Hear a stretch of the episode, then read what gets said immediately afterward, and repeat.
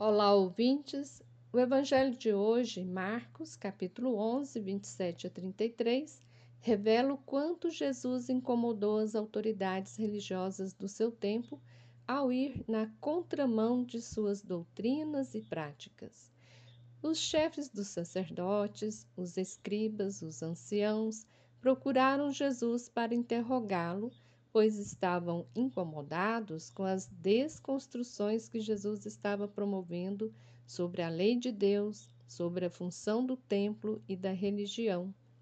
Isto porque pouco antes Jesus entrou no templo e derrubou as mesas dos cambistas, mostrando-se indignado com as práticas e ensinamentos proferidos pelas lideranças religiosas ali do templo.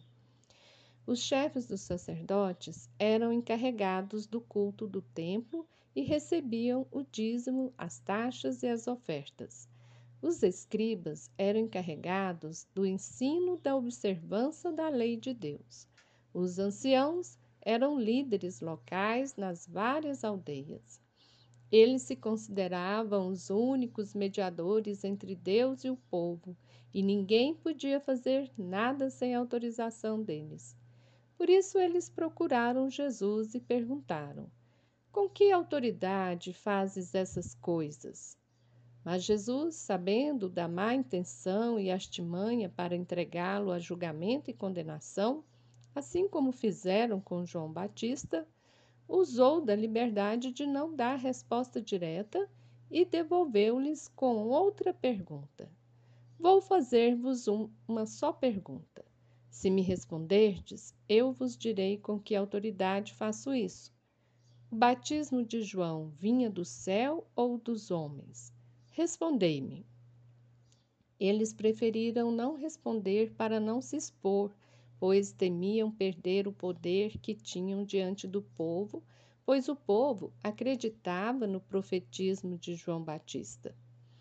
Jesus era reconhecido porque exercia autoridade autoridade a partir de seus ensinamentos e de suas práticas. O termo autoridade significa ter conhecimento verdadeiro sobre Deus. Ele apresentou Deus como Pai, apresentou um reino de Deus totalmente contrário à perspectiva da época. Para pertencer ao reino de Deus, não precisa de sacrifício para o perdão dos pecados não precisa de ofertas no templo. Somos cientes de que a relação de poder e de liderança são necessárias nas relações sociais, mas, como Jesus nos ensina, essa relação deve existir com sabedoria, deve existir para servir, para construir espaços de liberdade, de relações saudáveis e de acolhimento.